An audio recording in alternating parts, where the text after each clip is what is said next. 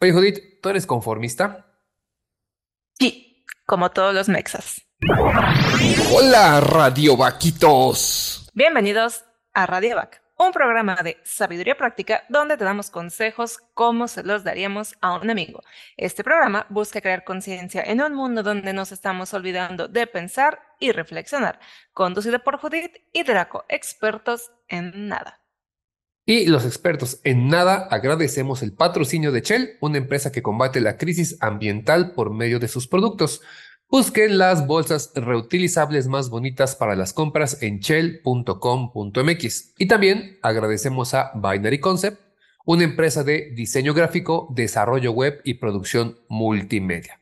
Bueno, como saben, el día de hoy platicaremos de este conformismo, pero a la mexicana. ¿Por qué los mexas nos conformamos con todo? ¿Por qué decimos que está bien? ¿Por qué creemos que no es algo malo? Y por qué tenemos que entender que sí lo es si no cambiamos. Así que vamos a platicar un poquito con eso, pero antes que Judith nos cuente sobre por qué lo estamos haciendo.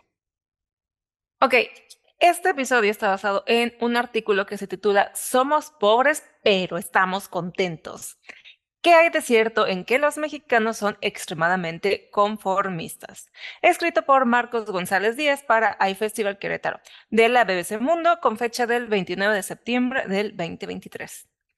Básicamente, este artículo harto interesante nos platica cómo es la mentalidad del mexicano, de nosotros los mexicanos, y es aquella cualidad de decir que estoy satisfecho con lo que tengo y no reclamo en exceso, y lo repetimos y lo repetimos y lo repetimos como un mantra y se ha extendido de tal modo que algunos mexicanos nos molesta, porque tampoco me puedo excluir si soy mexicana, pero son pocos los que lo admiten y son pocos los que lo reconocen.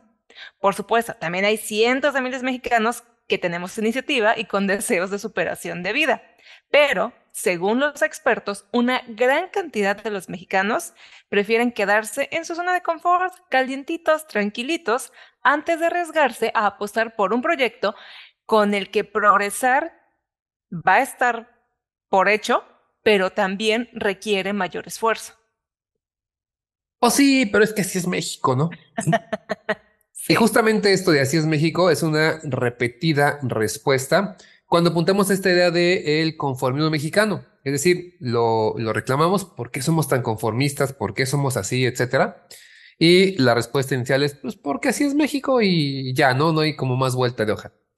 Eh, bueno, recordemos que todos nosotros como seres humanos somos sociales y por esa misma naturaleza humana y social, buscamos pertenecer y buscamos ser aceptados en los grupos que nos rodean. Esto que pareciera eh, nada, bueno, es precisamente donde nace la conformidad. Ese es el núcleo de la conformidad, de acuerdo con David Reyes Domínguez, un académico de la Facultad de Psicología de la UNAM en México. Y en nuestra cultura latina, y esto es bien, pero bien complicado y se ve mucho cuando lo checamos con otras, pero en la cultura latina, en una muy buena parte, para nosotros es más importante estar bien con los demás que con nosotros mismos, porque somos una cultura colectivista de mucho apego emocional al grupo, a la familia y a los amigos. Ya saben, y, seamos sinceros, así es el Mexa, ¿no? Mis cuates, mi familia, mis amigos. Oye, pero tú que tienes, ah, yo después, no importa. Y de esta manera es como esa conformidad se volvió parte de la cultura mexicana y ya lo vemos como algo normal. No se ve como algo negativo, y es parte de cómo nos educaron. Entonces, el preocuparme por los demás antes que por mí mismo es de lo más normal en México. De hecho, el pensar que no es así, tal vez quienes escuchan hasta digan, pues es que estaría mal. Pero si lo han dicho muchas veces, si tú no estás bien, no puedes ayudar a los demás. Entonces, ojo, porque en ese eh, aspecto social, cultural de somos familia, somos amigos, somos grupo, inicia la conformidad. Por otra parte, los gobiernos, los medios o la escuela nos generan una influencia de pertenencia. O sea, el mexicano tiene la necesidad de pertenecer como seres sociales, pero aparte el mexicano se lo fomentan más, de tienes que formar parte de tu sociedad. En algún momento ya lo hablamos sobre patriotismo, nacionalismo y todo eso. Entonces, muchas veces en esta, como mencionaba Draco, con esta idea de pertenecer, pues también va la idea de somos pobres, pero estamos contentos.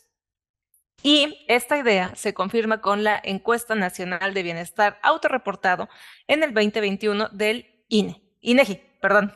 es que no me quería aventar todo el nombre, pero ya me lo aviento, del Instituto Nacional de Estadística y Geografía Mexicano, donde, y esta cifra sí está bien cañona, el 88.3 de la población se declaró estar satisfecho o moderadamente satisfecho con su vida. Es que bueno, aquí lo importante es no solamente estamos conformes, sino también satisfechos. Y eh, pues de esta manera se va derivando nuestra capacidad de anteponernos a las adversidades, lo cual es muy bueno, es decir, qué bueno que nos podemos anteponer a todo, pero también hemos perdido la eh, capacidad de indignarnos y eso sí es alarmante, porque aceptamos lo que sea, aguantamos, nos anteponemos a lo que sea, nos vamos a levantar, no importa, nosotros podemos, pero ya las cosas que habrían de, indignarnos y así tratar de cambiarlas ya no está pasando. Para ello, eh, Paloma Guerrero Rodríguez, de la Facultad de Psicología del Instituto de Ciencias y Estudios Superiores de Tamaulipas, eh, reflexiona, y eso me cayó muy bien, sobre estas actitudes que tenemos los mexicanos ante las situaciones del día a día. Si piensen en cualquier mexicano, piensen ustedes, cualquier mexa, en un día a día.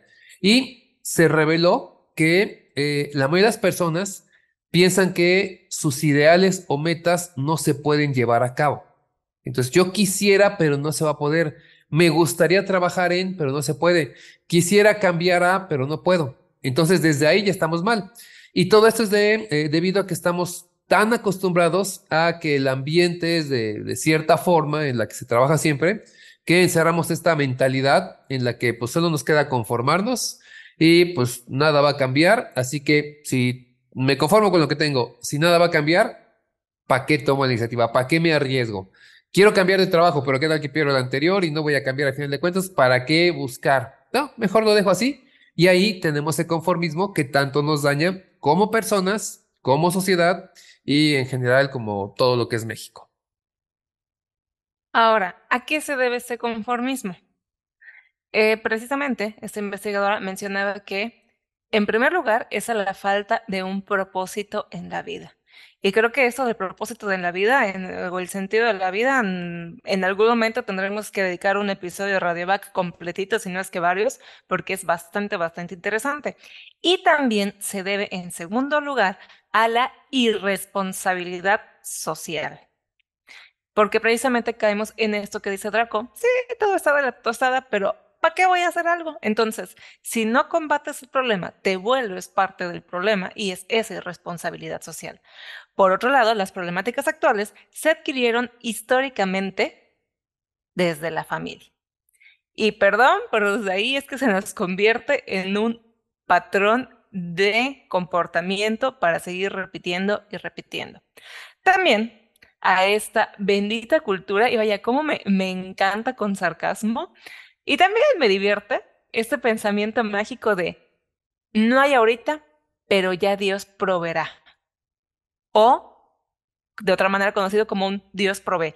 Y ya claro, creo en Dios, no me estoy burlando, pero sí le atribuimos a que Dios solito se va a encargar de toda la chamba y perdón si me meto en temas religiosos, pero pues también Dios se encargó de darnos sabiduría, inteligencia y los dones para que nosotros hagamos nuestra chamba, ¿verdad? Pero bueno, este es otro de los factores que debemos tomar en cuenta y pues la responsabilidad que muchos depositan de manera exclusiva en quienes tienen posiciones de liderazgo. Es decir, muchas veces decimos todo está jodido, todo está de la tostada, que en parte sí, por el sistema, por el gobierno, por los políticos, pero le dejamos toda la culpa o la responsabilidad responsabilidad a estos agentes o a los dueños de las empresas y nosotros automáticamente nos lavamos las manos.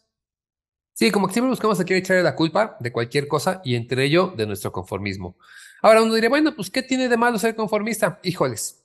El problema es que el conformismo en México eh, también se interpreta como optimismo, un poquito que sea judío de Dios proveerá. Eh, pero obviamente ante la sociedad esta característica es un poco eh, más positivo, pero eh, lo vemos como eh, algo que al final acarrea consecuencias negativas. Es decir, ah, yo soy optimista, todo va a salir bien, vas a ver que este, no importa que hoy las cosas salieron, mañana se arreglan. Y no, generalmente no es así.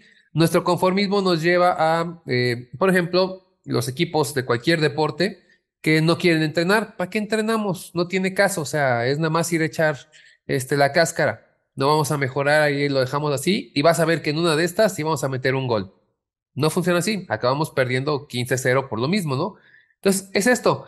Eh, a final de cuentas, el conformismo es muy malo porque es un factor de no avance que va a limitar totalmente el desarrollo de cada persona.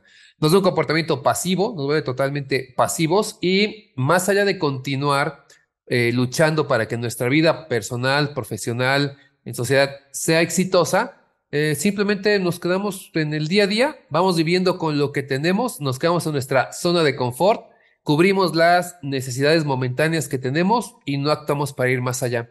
Entonces, es eso, podríamos tener una mejor vida, pero el conformismo, como mexicanos, nos lleva a no buscar más. Y lo hemos visto mil veces y hay muchos chistes y hay películas y hay series que se burlan de eso, pero es la gran realidad.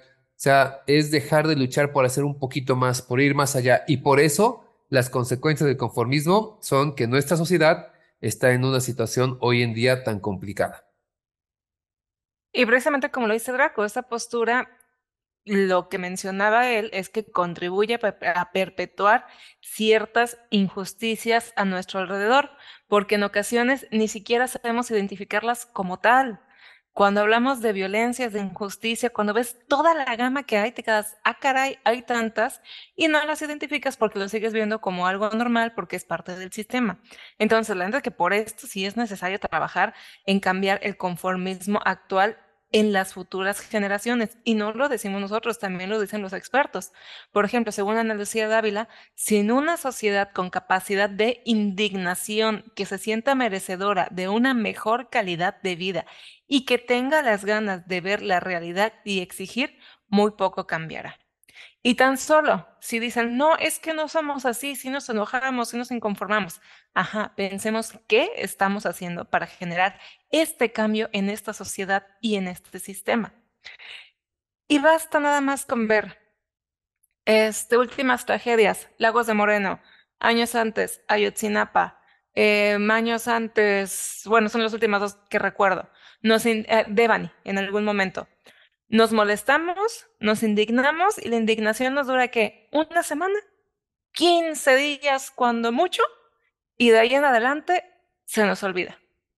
Y empezamos en este ciclo de llega una nueva noticia, llega una nueva tragedia, la cual ya vemos como normalidad de, ah, es que hubo otra masacre en tal lugar, es que se cayó otro metro, ah, es que tal cosa, y ya, o sea, nos, eh, nos empezamos a indignar otra vez en pequeñas dosis, pero ahora sobre otro tema. Y precisamente eso es lo preocupante. O sea, que es, pues sí, ni modo, está jodido el sistema, está jodido el país, pero pues es que así es México. Es que, ¿qué voy a poder hacer para cambiar? No estamos diciendo que seremos ese factor que, uh, de momento vaya, haremos que detone y que cambie completamente el sistema mexicano, pero sí llevamos a la práctica eso de los buenos somos más y los que hacemos lo correcto somos mal, finalmente sí podríamos ver un cambio como sociedad. Porque perdón por lo que me voy a aventar, pero la neta es que por mucho que nos incomode el sistema, tenemos el sistema que merecemos porque nosotros formamos el sistema. Y dentro de ese sistema tenemos los políticos que nos merecemos y el presidente que merecemos. Entonces, la neta es que nos duele, nos arde porque a lo mejor no estamos a favor de todos y cada uno de ellos, pero esa es la realidad. Triste, pero cierto. Y un examen rápido es, pues en su misma casa revisen. Tienes un cristal con una cuartadura que tiene ya dos años ahí que dijiste que ibas a cambiar y no lo has cambiado. ¿Te conformaste a tenerlo así? ¿Hay algo por ahí que tenías que arreglar y no se ha hecho? ¿Algo que tienes que mover, cambiar, pintar? ¿No está? Te conformaste a tenerlo así. Tu trabajo, no estás contento, estás harto, harto en el trabajo pero pues llevas 10 años quejándote, 5 años y no has buscado otra opción, te conformaste a estar así. A veces hasta la pareja. Muchas parejas terminan casadas y solamente están eh, conformándose con esa persona que encontraron. No realmente lucharon por un amor, por estar bien, por crecer juntos. Fue lo que tenía y con eso está bien y me conformo. Y que salió medio borracho o ella salió media golpeadora lo que sea, pues sí, pero ahí la llevamos y nada más con que un dedo se ponga muy pesado o pesada, todo está bien. Te conformas a ser así. Y es triste y no nos gusta que nos lo echen en cara porque de pronto decimos, ah, chihuahuas, sí hay cosas que debo de cambiar, pero es el principio, empezar a entender que hay mucho, mucho, mucho que solamente estamos conformándonos, a veces es solamente por eh, cultura, porque nos han hecho pensar que así debería ser, pero debemos de empezar a eh, tomar cartas en el asunto y dejar de ser conformistas, porque solamente así vamos a poder salir de este atolladero y hacer de este un país mejor y nosotros mejores personas. Y bueno, pues básicamente con esto cerramos y recuerden que les damos consejos como se los daríamos a un amigo. Así como aplicar el like, me gusta o manita arriba. Toquen la campanita para recibir aviso cada vez que subimos material nuevo. Suscríbanse en nuestras plataformas, visiten nuestra página web y síganos en redes sociales. En Instagram estamos como radio.back, Facebook radioback 2, YouTube, Spotify y Apple Podcast radioback. La página web la encuentran como radioback.org. Muchas gracias a los que escucharon el anterior tan, qué tan irracional eres. Y recuerda, prende tus alas porque naciste para volar.